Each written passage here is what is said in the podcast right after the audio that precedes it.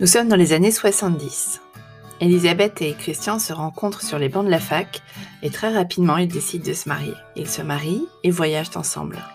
Et ensuite, ils attendent leur premier enfant. C'est une petite fille. Ravis de cette naissance, ils décident rapidement d'avoir un deuxième enfant. Et c'est un petit garçon. Tellement heureux, une fille et un garçon. Et finalement, le couple ne tient pas la route. Ils ne sont pas si amoureux que ça. Ils décident de se séparer. La petite fille et le petit garçon vont habiter avec leur maman. Le papa prend un appartement pas très loin. Et la vie continue. Nous sommes dans les années 80. Le papa trouve une autre amoureuse. Et la maman aussi. Mais l'amoureux de la maman n'est pas dans la même ville. Il n'est pas non plus dans le même pays. Donc les enfants décident de partir avec euh, la maman. Ou plus exactement, devrais-je dire, les enfants n'ont pas beaucoup de choix, ils n'ont pas à décider. Ils partent avec la maman et avec le nouvel amoureux de la maman. Entre-temps, le papa et sa nouvelle amoureuse se sont également installés ensemble et la nouvelle amoureuse du papa a un fils aussi, qui a à peu près le même âge de la petite fille et du petit garçon. Ils sont donc une drôle de fratrie. D'autant plus que la nouvelle amoureuse du papa a des origines asiatiques. Donc le nouveau frère n'est pas exactement comme le petit garçon et la petite fille. Mais pour les enfants, ça n'a aucune importance. Nous sommes euh, ensemble. Je dis nous parce que tu as peut-être compris, il s'agit là de mon histoire. L'histoire de ma famille recomposée. Et ensuite, eh bien la suite c'est très simple. La maman a décidé de faire un bébé avec le nouvel amoureux et le papa a fait un bébé avec la nouvelle amoureuse. Voilà l'histoire de ma fratrie. J'ai donc un vrai frère, un frère par alliance, un demi-frère et une demi-sœur. Tu écoutes l'épisode 6, Cœur de la famille. Je vais vous parler des familles recomposées. Alors bonjour au cœur de la famille, je suis ravie de vous avoir à nouveau avec euh, moi dans vos oreilles ou où que vous soyez. Merci de m'écouter, merci d'être fidèle. Euh, n'oubliez pas de, nous suivre sur les réseaux sociaux, sur Instagram au cœur de la famille. Et également, n'oubliez pas de nous laisser des, étoiles, puisque vous avez maintenant la possibilité de le faire. J'espère que cet épisode euh, va vous intéresser et surtout j'espère que vous allez trouver des réponses, puisque souvent, euh, eh bien, c'est un peu le flou artistique. Donc, je vous parle aujourd'hui de la famille recomposée. La famille recomposée, moi j'ai beaucoup de mal avec ce terme, puisque c'est un petit peu comme si avant la famille était décomposée. Certes, il y a une séparation, mais euh, ce n'est pas décomposé. Enfin, bref, en tout cas, moi j'ai du mal avec ce terme. C'est un petit peu comme le terme refaire sa vie. Euh, on refait pas sa vie, on la continue. Donc, euh, en fait, c'est une famille composée. Enfin, je sais pas trop. Moi, j'ai un petit peu du mal avec ce terme-là. Donc, euh, tu as compris que j'ai donc une grande fratrie. J'ai donc un frère entier qui s'appelle Axel. J'ai un frère par alliance qui s'appelle Philippe. J'ai un demi-frère qui s'appelle Ilan et une demi-sœur qui s'appelle Elodie. Mais je déteste tous ces termes de demi, machin, machin. Je dis juste mes frères et mes sœurs. Enfin, mes frères et ma sœur. Et c'est très bien comme ça. Puisque finalement, les liens du sang sont importants, mais c'est surtout les liens du cœur. Et Philippe et moi, nous n'avons pas de lien de sang. Néanmoins, nous avons grandi ensemble, puisque quand nous nous sommes rencontrés, il me semble qu'il avait 6 ans et moi 7. Donc voilà, nous avons beaucoup de souvenirs d'enfance ensemble et nous avons été élevés par alors presque les mêmes parents puisqu'il était élevé chez mon père et que je le voyais beaucoup quand j'allais chez mon père et pendant les vacances. Voilà, donc ça c'est euh, vraiment quelque chose euh, d'important. Enfin, en tout cas, moi j'avais envie de vous livrer euh, mon témoignage. Et c'est à croire que je suis spécialiste des familles décomposées, recomposées, donc, puisque je suis remariée avec Martin, et Martin avait déjà un fils quand on s'est rencontrés. Je vous rappelle que j'ai moi-même trois enfants, Audric, Émilie et Clément, et mon beau-fils, Tyrus, a donc 15 ans et il a pile l'âge de Clément. C'est-à-dire que Thérèse et Clément ont deux mois d'écart. Euh, quand j'ai rencontré Martine euh, et qu'on s'est rendu compte qu'on avait eu nos enfants, euh, en tout cas nos fils, la même année, deux mois d'écart, ça, nous a forcément amusés. Et Martine, je le connaissais déjà depuis l'adolescence, donc j'ai trouvé ça très, très sympa, très agréable. En tout cas, Quand nous avons décidé de, vivre ensemble, la question s'est rapidement posée de comment faire pour présenter nos enfants et comment, comment faire que la mayonnaise prenne en fait. ce qui est important aussi de savoir, c'est quand on rencontre un partenaire qui a déjà des enfants, pour que la mayonnaise prenne justement, il faut d'abord que le couple, avant d'être un couple parental, soit aussi un couple d'amoureux. Et mmh, c'est pas forcément facile, hein, puisque les enfants sont déjà là. Donc du coup, il faut essayer de se voir dans un premier temps, évidemment, sans les enfants, essayer de partir en week-end, en vacances, sans les enfants, afin de se créer un, socle, finalement, un socle de, couple qui soit en dehors des enfants. C'est pas toujours facile, surtout quand il y a des gardes alternés, surtout quand il y a des, des ex, hein, parce que forcément, ça fait deux ex qui, qui, qui sont également dans, bah, dans, dans, le secteur, quoi, qui, qui, sont là avec les plannings. Euh, moi, j'ai jonglé pendant très longtemps avec les plannings, les vacances, euh, les vacances euh, de la zone machin, la zone. et puis en plus, moi maintenant, je, suis dans un autre pays, donc donc c'est c'est vraiment pas forcément évident. En tout cas, ce qui est très important, donc, c'est de pouvoir créer ce socle parental afin de pouvoir ensuite euh, supporter en fait euh, les difficultés de la famille. Parce que oui, c'est vrai, une famille, c'est aussi des difficultés, c'est pas que du bonheur. Euh, et surtout, quand on est une famille donc composée, on est souvent une famille qui est composée de plusieurs enfants. Admettons que monsieur en est deux et que toi t'en es deux aussi, bah du coup ça fait direct quatre. Ça veut dire qu'en fait on passe directement une famille nombreuse et en plus comme on est quatre, mais recomposés ou composés, on n'a pas les avantages de la carte famille nombreuse. Mais oui, parce que c'est pas la même fratrie. Mais par contre, quand on va au restaurant, c'est bien une, c'est bien une addition de six personnes qui arrivent. Euh, ou quand on prend le train, c'est bien des billets pour six personnes qui doivent être prises en charge. Euh, ça, je trouve ça un petit peu, euh, un petit peu pas juste, je veux dire. Mais c'est comme ça. Quand on décide de, vivre avec un nouvel amoureux, il, peut aussi arriver quelque chose qui est assez, assez fréquent, c'est la culpabilité. C'est-à-dire que, alors en fonction de comment s'est passée la rupture avec l'autre partenaire, avec le père ou la mère, on va se culpabiliser de, entre guillemets, le fameux refaire sa vie, ou on va se culpabiliser de, de tomber à nouveau amoureux, ou on va se culpabiliser de peut-être pas passer, pas passer assez de temps avec ses enfants. Bref, en tout cas, surtout les mères, on est championne du monde pour se culpabiliser et en fait, ça ne sert à rien. Je dis toujours à mes parents euh, que quand la maman va bien, le bébé va bien. Mais ça vaut aussi pour le papa. Si le papa va bien, les enfants vont bien. Et si les parents vont bien, les enfants vont bien. Ça, c'est une réalité. Donc, quand on tombe amoureux, en général, on est dans un état euphorique. On a les oxytocines à fond les manettes. Euh, on a les papillons dans le ventre, on a l'impression d'avoir 20 ans, on a le teint qui change de couleur, on devient euh, magnifique, on rentre le ventre, on fait, euh, on chantonne, enfin bref, quand on tombe amoureux, on voit tout à coup la vie avec vraiment des lunettes roses. Et c'est un état qui est vraiment super agréable.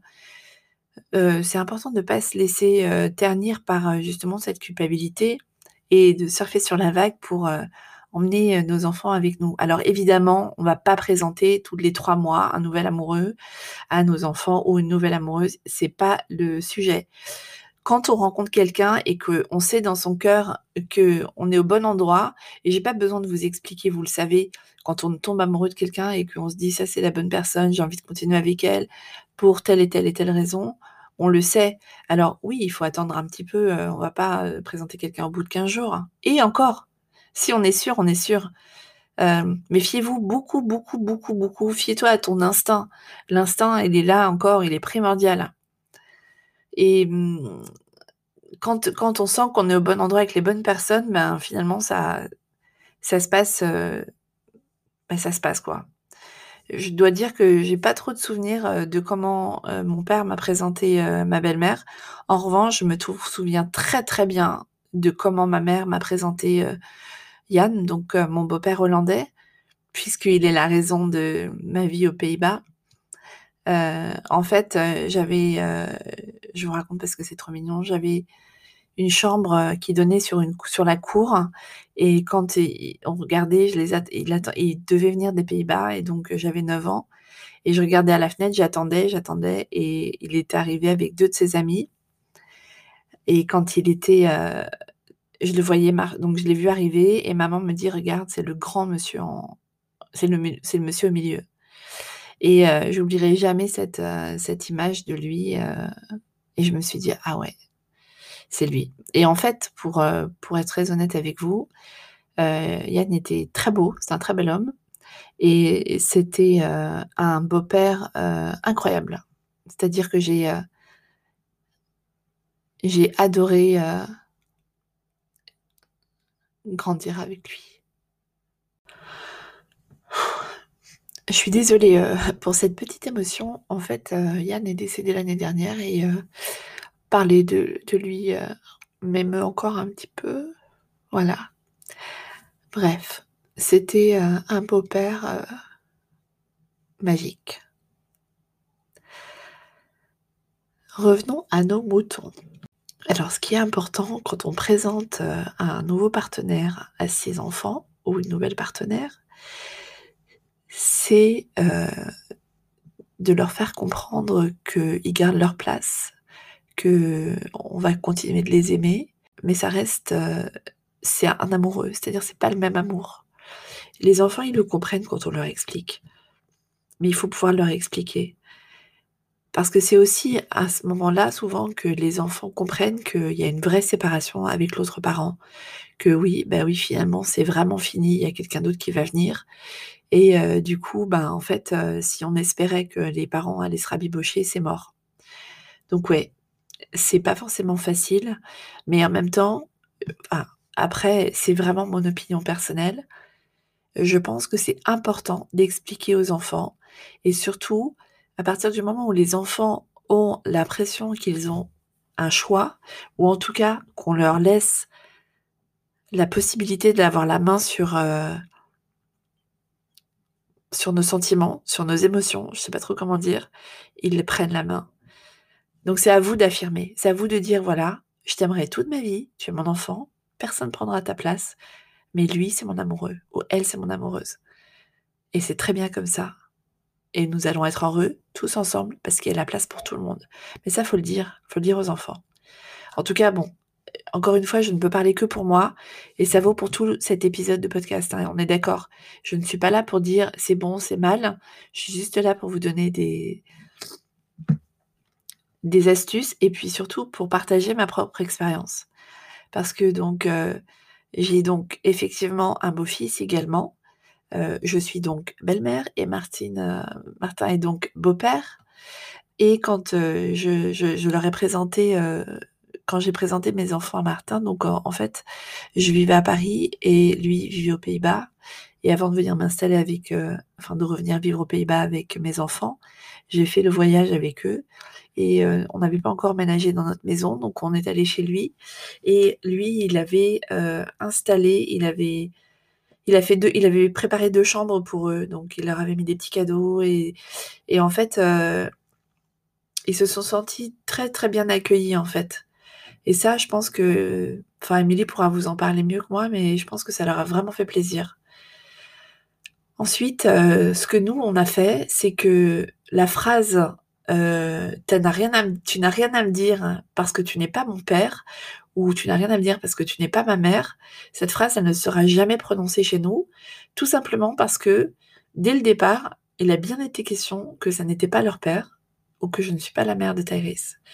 Donc le jour où il y a un de nos enfants qui nous fait ce genre de réflexion, on va lui dire ah ouais non mais trop bien et what's next dis-nous quelque chose qu'on ne sait pas parce que là en fait euh, ça c'est genre euh, oui évidemment mais et donc donc en fait c'est une phrase qui n'est pas qui n'a pas la place chez nous. Euh, donc ça, c'est très important aussi, de ne de, pas vouloir prendre le rôle de l'autre parent, mais de juste dire, effectivement, tu as un papa, tu as une maman, mais néanmoins, ici, euh, moi, je suis aussi un parent référent. Et là, j'en viens à un autre sujet que je constate très souvent, en fait, dans les familles euh, composées, recomposées, c'est que je trouve, mais ça c'est très personnel encore une fois, souvent, j'ai l'impression que les, les beaux-parents, les autres parents, n'ont pas leur place. Euh, alors par exemple, je m'explique, si madame a deux enfants euh, et monsieur a un enfant, il euh, ne va pas être là, il va pas réagir pareil avec ses propres avec son propre enfant que madame. Par exemple, il ne n'osera pas le réprimander ou et combien de fois est-ce que moi j'ai entendu non mais tu n'as pas à faire ça ou ce ne sont pas tes enfants, euh, tu n'as pas à intervenir.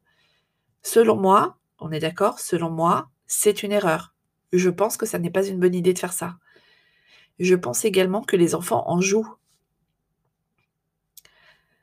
À partir du moment où on est une famille, où on vit ensemble, il y a les règles. Les règles doivent être euh, communes pour tout le monde. Et si un enfant fait une bêtise, que ce soit son fils ou son, beau-fils, on doit lui dire c'est leur rendre service. Et moi, quand euh, mon beau-fils fait des choses qui me plaisent pas, ben, je le dis. Tout comme quand euh, mon fils euh, fait n'importe quoi, ben, je le dis aussi. Et mon mari le dit aussi. Parfois, ça arrive que je trouve, par exemple, que mon mari peut être un peu trop sévère sur certains points. je dirais, mais jamais, au grand jamais, devant les enfants. C'est quelque chose qu'on dit après. Donc ça, c'est pareil. Ne faites pas des réflexions de, ne, faites pas des réflexions devant les enfants. Les enfants, ils vont se régaler de ça. Quand ils voient les parents s'embrouiller, mais, enfin, c'est du pain béni pour eux.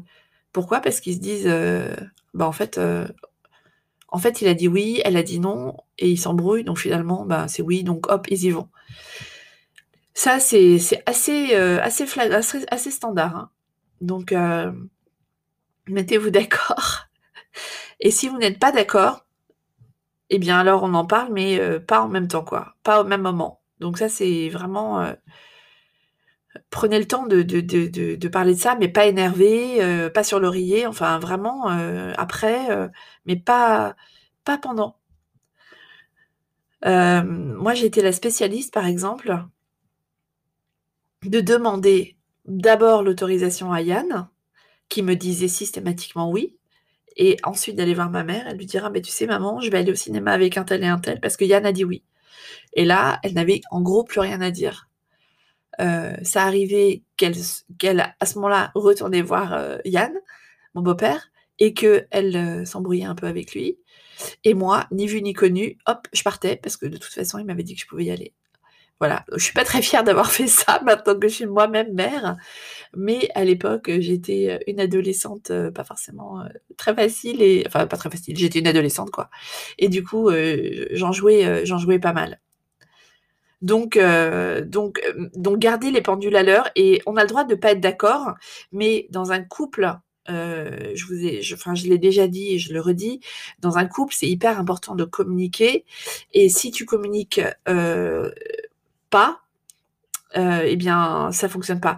Et alors, évidemment, euh, là, vous êtes en train de vous dire, hein, Delphine, ok, c'est super intéressant ce que tu nous dis, mais enfin, c'est juste, euh, en fait, en même temps, trop basique.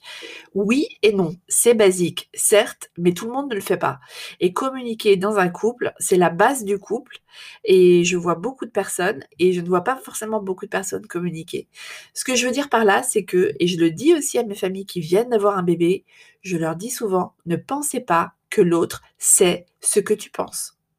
Donc si toi, tu n'as pas envie d'accompagner euh, la meute au cinéma euh, et que le papa euh, ou le, coparent, l'autre parent a décidé d'aller au cinéma, si toi tu dis pas non mais moi j'ai pas du tout envie d'aller à 6 au cinéma, ou en tout cas j'ai pas du tout envie de voir ce film-là, tout le monde pense que tu es trop emballé. Mais toi, tu te dis, dans mon regard, il voit que je veux pas y aller. Enfin, c'est évident. Mais non, ça ne l'est pas. Donc c'est important de le dire. Et alors le coup du cinéma, franchement, euh, c'est, euh, enfin, être six à vouloir voir le même film, à part E.T., quand le film est sorti en 1981, je vois pas quel est l'autre film que tout le monde a envie de voir en famille. Si peut-être Titanic. Mais tiens, ça c'est, euh, enfin ça c'est encore, c'est mon point de vue. Bref, donc du coup, euh, se mettre d'accord, communiquer, super important. Euh, et puis, euh, donc, on repart sur la base dont je parle au début de l'épisode, c'est que comme vous avez créé un socle de couple d'amoureux, de couple conjugal, quand il y a des embrouilles comme ça, on arrive à, bien, se parler parce qu'on est aussi un couple d'amoureux, on n'est pas qu'un couple de parents. Donc ça, c'est super, super important. Il y a un truc qui est aussi vraiment vraiment efficace, c'est pour pouvoir créer un sentiment d'appartenance. Donc effectivement, c'est de bah, de préparer l'avenue des nouveaux enfants, etc. Mais c'est aussi de, on va créer de nouveaux rituels, on va créer de nouvelles habitudes avec avec le beau-parent, avec les avec les enfants du beau-parent éventuellement. Et dans notre cas, ça n'a pas été facile du tout puisque euh, Émilie et Clément, quand ils ont rencontré Tharis, ils ne parlaient pas néerlandais. Donc du coup, la communication, elle était vraiment compliquée puisqu'ils n'arrivaient pas. Alors ils parlaient avec les mains et les jambes, avec les pieds, comme ils disent aux Pays-Bas, euh, et ils ont néanmoins réussi à bah, communiquer. Ils ont réussi à se créer leur truc. Nous, on a décidé de les emmener en vacances. Euh, tous ensemble, on était allés dans un, on avait loué euh, une petite maison dans de la mer et on est parti comme ça. Euh, alors ça n'a pas été, ça pas été facile, ça n'a pas été euh, sans pleurs. Parce que je rappelle que euh, Émilie et Clément, alors je ne parle pas d'Audric parce qu'il était trop grand, il n'était pas venu avec nous cette année-là, mais Émilie, Clément et Audric, c'était une fratrie, ils étaient trois déjà. Tyrese, il est, il était, mais il est arrivé là dans ce clan forcément facile quoi, trouver sa place. Donc euh, il a fallu un petit temps d'adaptation en fait. Hein. Mais on a réussi, et puis euh, au fur et à mesure, les enfants ont appris le néerlandais, et puis bah, maintenant, euh, ça se passe très bien. quand ils se voient, ils aiment bien passer du temps ensemble. Alors pourtant, ils sont ultra différents tous. ils sont pas du tout meilleurs potes, ou, mais quand ils se sont ensemble, euh, enfin, ça se passe bien. Je n'ai pas de souvenir de les avoir vus se disputer. Aucun. Je n'ai pas de souvenir. Donc c'est plutôt bon signe. Donc créer des nouveaux rituels. Alors nous, par exemple, notre rituel, c'était quand Taris arrive le vendredi soir, systématiquement, on allait au snack bar et les enfants avaient le droit de choisir ce qu'ils voulaient, manger des frites, un burger, machin. Ça, c'était le rituel du vendredi soir. Et ils aimaient beaucoup euh, parce qu'ils savaient que Taris allait venir, ils savaient que c'était le week-end. Et c'était en fait une sorte de rituel familial qu'on avait créé comme ça. Mais en fait, on peut, on peut faire plein de choses. On peut. Il y a aussi une autre, une autre chose que nous on a, qu'on a beaucoup, qu'on a créé, c'est de, de, faire ici aux Pays-Bas, on, fait on célèbre la Saint-Nicolas et on a décidé, on célèbre la Saint-Nicolas en faisant des jeux donc en faisant des jeux de société. Donc toi, tu peux aussi faire des jeux de société, vous pouvez faire des jeux de société avec les enfants, avec les adolescents, ou alors tout simplement créer des jeux des jeux de, des jeux de vie, euh, ou alors euh, jouer dehors, faire du vélo, jouer au foot, enfin bref, n'importe quelle chose qui va faire qu'on va créer du lien va avoir son importance dans la, dans la mise en place de la nouvelle relation. Et la nouvelle relation, elle doit se créer, elle doit, elle doit exister. Et l'enfant, il est tiraillé entre accepter, alors je prends par exemple le cas d'un nouveau compagnon, entre accepter le nouveau compagnon de sa maman que finalement on trouve trop sympa, et la peur de perdre son papa, ou la peur de trahir son propre père, ou la, peur euh, de, faire du chagrin à son père si on lui dit ah mais oui mais tu sais euh, euh, l'amoureux de maman j'ai fait ça j'ai fait ça parce que qu'on le veuille ou non ça crée du chagrin chez l'autre parent. Et les enfants ne, ne veulent pas ça. Et c'est normal enfin c'est normal. Et moi, j'ai été enfant, j'ai été extrêmement confrontée à ça, beaucoup, beaucoup, beaucoup, euh, parce que j'adorais mon père aussi. Euh, et je, je savais qu'il était très malheureux de nous voir repartir euh, quand on repartait aux Pays-Bas. Et en même temps, en même temps, j'adorais Yann, j'adorais notre vie aux Pays-Bas, j'adorais ma vie à Amsterdam. je, donc voilà, c'était, euh, j'ai eu des moments euh, en tant que petite fille qui n'étaient pas faciles, tirailler entre les deux. Et du coup, euh, voilà, j'ai essayé d'accompagner comme j'ai pu mes propres enfants en leur disant, en les prévenant, en leur disant que ça allait exister. Et surtout, j'avais bien précisé à, mes enfants, je leur ai dit, vous avez le droit d'aimer Martine et ça ne fera pas, il n'y aura pas de différence. Vous continuerez d'aimer toute votre vie votre papa et votre père sera et est votre père pour toute votre vie. Et en plus, je dois dire que leur papa est vraiment un papa génial. Euh, qui est très présent dans leur vie, euh, qui, est, qui est, voilà, c'est euh, c'est vraiment quelqu'un de, de, très sympa et je, suis ravie que que ce soit le père de mes enfants en fait, voilà, tout simplement. Donc petite parenthèse fermée, mais en tout cas voilà, ça c'est important aussi de, dire aux enfants, tu as le droit d'aimer l'autre parent qui arrive dans notre vie. Tu as le droit de bien s'entendre avec ses enfants. Et ça ne veut pas dire que tu n'aimeras plus ton autre papa ou que tu vas trahir ta maman. Parce que, parce que parfois, les ex ne nous rendent pas la vie facile. Quand l'autre parent ne, est resté seul, quand la relation a été la séparation a été compliquée, quand il y a de la jalousie, euh, c'est super difficile. Euh, parce que eh bien les autres parents, tout le monde n'est pas bienveillant et tout le monde euh, n'arrive pas à dire du bien de son ex ou de de l'autre, de, la nouvelle amoureuse, et c'est pas facile. Euh, c'est pas facile, voilà. Je, je, peux pas dire euh, autre chose.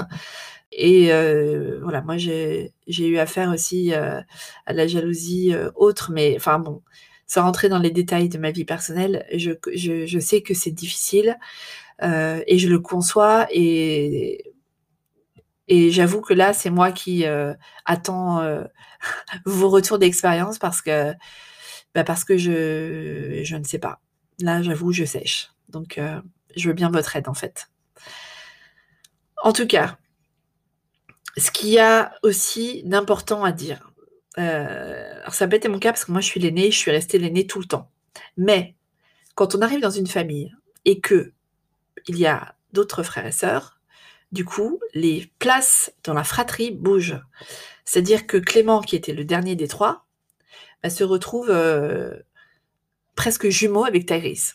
Hyper important de, bah, de reconsidérer, de, de, de dire également que, que c'est pas parce que ta place change que, que ton caractère change, mais en tout cas d'écouter les enfants. Parce qu'il y a des enfants qui peuvent avoir besoin d'en parler euh, et qui ne savent pas trop comment se positionner. Donc, euh, faire d'écoute active. Je rappelle, l'écoute active, c'est d'écouter les enfants sans trouver des réponses super important parce que les enfants sont là pour nous raconter leur histoire et ils sont pas là pour qu'on leur donne une réponse. La réponse, euh, presque j'ai envie de dire, c'est en second, euh, voire c'est même pas. Euh, ils ont juste besoin de poser là leur histoire. Donc soyons, enfin oui, soyons à leur écoute et, et puis surtout, bah, soyons bienveillants quoi. Euh, et on a le droit de trouver ça difficile et on a le droit, on a le droit aussi de pas l'aimer le nouveau conjoint, la nouvelle conjointe. Évidemment, enfin, c'est évident. C'est tellement pas facile.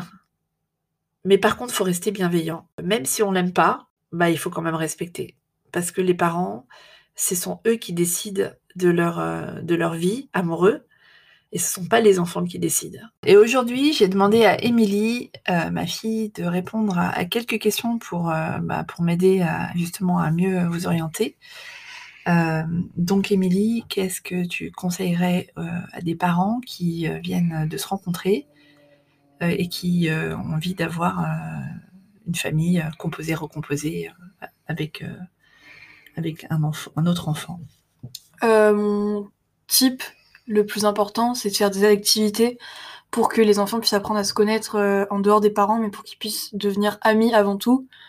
Parce qu'une fratrie, euh, c'est plus de l'amitié avant même euh, enfin, du lien du sang. Et pour éviter que ça se passe mal, parce que oui, ça arrive que les enfants ne s'entendent pas très bien, c'est de pas faire deux clans et de vraiment montrer qu'on n'est qu'une seule famille et qu'on est un groupe et que et de faire en sorte que les enfants se sentent, même s'ils s'entendent pas très bien, quand même frères et sœurs.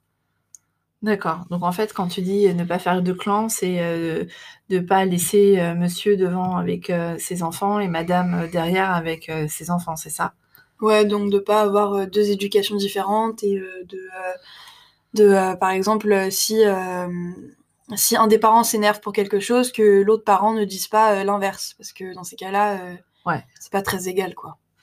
Ou alors, Qu'est-ce que tu penses de la phrase euh, Non, mais t'as rien à dire, c'est pas mon fils, c'est pas ta fille?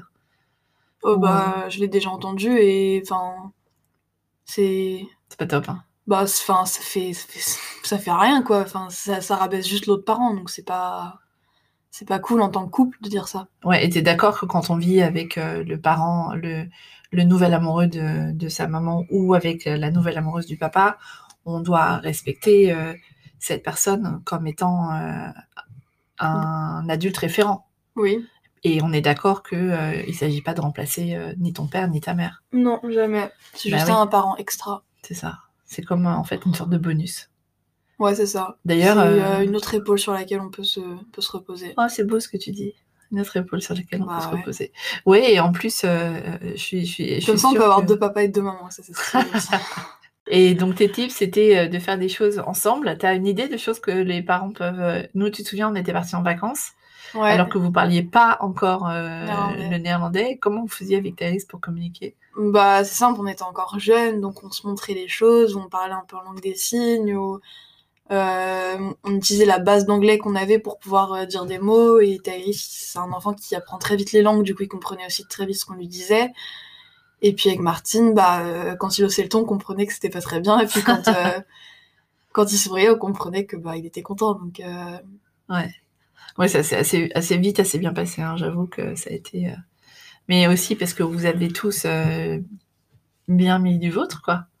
bah, c'est important. Les uns et les autres. Mm. Et donc moi j'avais j'avais donné aussi euh, comme astuce la première fois qu'on se rencontre d'aller dans un dans un endroit un terrain neutre. Tu te souviens la première fois que tu as vu Martine? Ouais, c'était Je en. FaceTime et c'était dans un, euh, dans un euh, hippopotamus, dans un, non, dans un buffalo grill. Dans Un hippopotamus, ouais. Voilà. Mais la première fois que tu l'as vu en vrai, C'était euh, dans une gare, dans la gare de Rotterdam à Amsterdam. Euh, pas, ah, aux Pays-Bas, pardon. Il était venu nous chercher. Et je me suis dit, je me suis dit, mais pourquoi ma mère elle est amoureuse d'un cow-boy? Parce qu'il avait les cheveux longs et il avait des grandes bottes. il avait pas les cheveux longs, il avait des cheveux un peu longs. Et euh, il ressemblait tellement pas à mon papa que je me suis dit, oula, pourquoi? Mais bon, c'est pas grave. Mais bon, après il, il vous a bien accueilli, puis après on a on a fait plein plein de trucs euh, ensemble et euh, et, euh, et voilà. Et en fait, euh, c'est vrai qu'on arrive à à être une famille composée, recomposée euh, tous ensemble et euh, Mm. et c'est plutôt sympa. Ouais, c'est rigolo. J'ai un petit frère en plus, Ouais. c'est cool. Bon. Merci Émilie d'avoir participé Bah, avec à notre épisode. Bon alors, je vais récapituler. Donc le plus important, c'est quand on se rencontre, c'est de créer un socle de couple amoureux. Donc de se rencontrer, de faire connaissance. Ensuite, quand on présente ses enfants, c'est mieux d'être dans un terrain neutre. Donc de pas aller chez l'un ou chez l'autre, mais plutôt d'aller dans un endroit sympa. Euh, par exemple, euh, aller au restaurant, partir euh, peut-être peut-être pas tout de suite au week-end, mais le jardin d'acclimatation à Paris, ça peut être un endroit génial. En tout cas, un endroit qui est neutre et qui permet en fait aux enfants de, se rencontrer et aussi de sympathiser sans que sans qu'il y ait euh, d'animosité. Voilà, tout simplement. Ensuite, euh, une fois que le couple est un couple d'amoureux, que les enfants se sont rencontrés, si on décide de vivre ensemble, c'est important d'avoir euh, que chacun aussi un espace. Et c'est important aussi de, de faire des nouveaux rituels.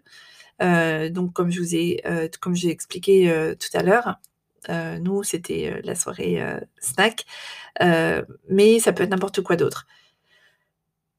Et c'est aussi important de rappeler qu'il y a des règles qui sont chez papa et il y a des règles qui sont chez maman. Par exemple, alors là, ça va vous parler tout de suite, les règles du coucher. Combien de fois j'entends, et même mes enfants, hein, ah oui, non, mais chez papa, j'ai le droit de me coucher tard. Certes, mais là, on n'est pas chez papa, et là, on n'est pas en vacances, et là, on n'est pas en week-end, donc là, on va pas se coucher tard. Et c'est surtout ici, on se couche pas tard. Ou alors, euh, oui, mais maman, elle me fait euh, mon petit déjeuner. Ou alors, euh, oui, mais papa, si chez papa, j'ai pas besoin de faire ça. Ben oui, mais c'est comme ça. Et ce sont les règles. Donc ça, c'est important de... de... Mais c'est non négociable. hein. Enfin, en tout cas, les règles, chez moi, c'est non négociable. Il y a des règles, on s'y tient et c'est tout. Donc voilà, éventuellement, si vous entendez bien avec votre ex, vous pouvez toujours en, parler, mais c'est pas forcément gagné et c'est pas possible chez tout le monde. Donc, euh, donc voilà, en tout cas, si c'est possible, euh, faites-le. Redistribuer sa place, donc euh, redonner à l'enfant la place qu'il a par rapport à la fratrie, l'aîné, le second, etc. Et puis, donc, une autre chose aussi, tout à l'heure, je vous ai parlé des ex, mais en fait, ce que je voulais aussi vous dire, et moi, je l'ai, c'est quelque chose dont j'ai été aussi témoin, c'est euh, les autres personnes, les personnes extérieures au couple. C'est-à-dire que quand on rencontre à nouveau quelqu'un, on s'est séparé, on a divorcé, on a eu des enfants, et donc du coup, pour beaucoup de gens, c'est un échec. Et d'une sorte, ça l'est un petit peu. Mais j'aime pas trop utiliser ce terme. Donc, je, et comme je suis quelqu'un très positif, je ne vais sûrement pas vous dire ça. Néanmoins, les personnes de l'extérieur, euh, eux, se disent Ah, elle a quelqu'un de nouveau, ah, combien de temps ça va tenir. Et ils ne sont pas forcément très bienveillants. Ça peut être aussi les grands-parents. Alors les grands-parents, de mon expérience, c'est soit c'est tout l'un, soit c'est tout l'autre. Moi, j'ai une chance infinie avec mes pas avec alors mon père est décédé donc je peux pas parler de, mon père mais en tout cas avec ma mère et son nouvel ami et avec euh, le papa de mon mari les deux familles ont accepté alors le père de, de, mon mari mes enfants comme ses petits enfants et ma famille a accepté mon beau-fils comme euh, un membre à part entière de la famille et il n'y a pas de distinction il n'y a pas de différence. Et ça moi, ça me touche beaucoup et ça m'émeut et, euh, et, je trouve que c'est une grande qualité de cœur, une grande intelligence de cœur. Donc, je, voilà, par cet intermédiaire, je les remercie également parce que bah, c'est, voilà, c'est, super chouette, quoi. Donc, merci à, merci à, à, vous. Et quand ça arrive, que ce ne soit pas le cas, justement, que, euh, qu'on dise, ah, c'est l'enfant de l'autre ou, euh, enfin, peu importe ce qu'on dit, mais un enfant, ça reste un enfant. Voilà. C'est tout ce que je peux dire et, euh, et même si c'est pas toujours facile euh, de, de, de, s'occuper de, l'enfant d'une autre personne, qui pas, les enfants ils peuvent nous rejeter aussi hein, en tant que quand on est beaux-parents, ils peuvent être pas sympas euh, et et, et c'est pas facile. ben il faut quand même se rappeler que ça reste un enfant. Voilà. Après, c'est encore une fois, ça vaut pour pour moi et vous en faites ce que vous voulez. Le couple, le sentiment d'appartenance, d'être ensemble, euh, de, de, créer une nouvelle famille, euh, ben, c'est quelque chose qui va être créé au fur et à mesure du temps, au fur et à mesure des années. Euh, vous allez, le couple va créer, vous allez tous ensemble créer des nouvelles, des, des nouveaux souvenirs, des nouvelles vacances, des nouveaux week-ends, une nouvelle maison. Et parfois, parfois, il y a un nouveau bébé. Et le nouveau bébé, souvent, ça va être celui qui va, qui va, qui va faire le ciment entre les deux fratries. Parce que finalement, ils vont, ils vont avoir un frère et une sœur en commun. Et alors, c'était très amusant puisque dans, dans le cas de, de, ma fratrie, euh, donc mon frère et ma sœur, donc ma sœur est la fille de mon père et mon frère est le fils de ma mère. Ils ont six mois d'écart et n'ont pas du tout de sang en commun, puisqu'ils n'ont rien en commun à part moi et mon autre frère. Ils se connaissent depuis qu'ils sont tout petits, puisque mes parents s'entendaient bien, donc euh, régulièrement euh, on se voyait tous ensemble quand il y avait des fêtes de ma famille et, et mon frère et ma sœur euh, sont toujours restés, je sais pas trop comment dire, ils sont pas amis, ils sont pas cousins, ils sont pas frères, ils sont pas sœurs, mais ils ont quand même un lien qui les, qui les, qui les lie quoi. Et je crois que peut-être eux pourraient un jour le définir, mais je ne je peux pas répondre à leur place. En tout cas, voilà, ça, ça arrive. Et euh, comment est-ce qu'on on définit? Ben, On définit euh, l'autre par, euh, ben, je ne sais pas, un, autre frère ou, enfin, le plus important, encore une fois, pour moi, c'est les liens du cœur et l'amour que l'on porte les uns aux autres. Moi, je sais, c'est un peu basique ce que je dis, mais important, c'est vraiment ce que je pense. Donc oui, le petit, ciment du couple, le, le, petit frère ou la petite sœur qui, qui va arriver. Et euh, en, ce qui, en ce qui nous concerne, quand on s'est retrouvés, Martine et moi, donc on avait déjà quatre enfants à nous deux. Et euh, évidemment, on s'est tout de suite euh, demandé si on avait envie d'avoir un autre enfant. Alors la réponse, elle est oui, évidemment. On avait très envie d'avoir un autre enfant ensemble. en revanche, on était déjà tous les deux, on avait tous les deux plus de 40 ans. on s'est dit, on a quatre enfants en bonne santé. moi, j'ai eu des accouchements compliqués. Donc du coup, nous avons décidé de favoriser en fait notre propre amour et nous avons décidé de nous focaliser sur nos quatre enfants, ceux qu'on avait déjà et de se dire que en fait ensemble eh bien, nous serons des grands-parents. Merci d'avoir écouté euh, l'épisode jusqu'à la fin.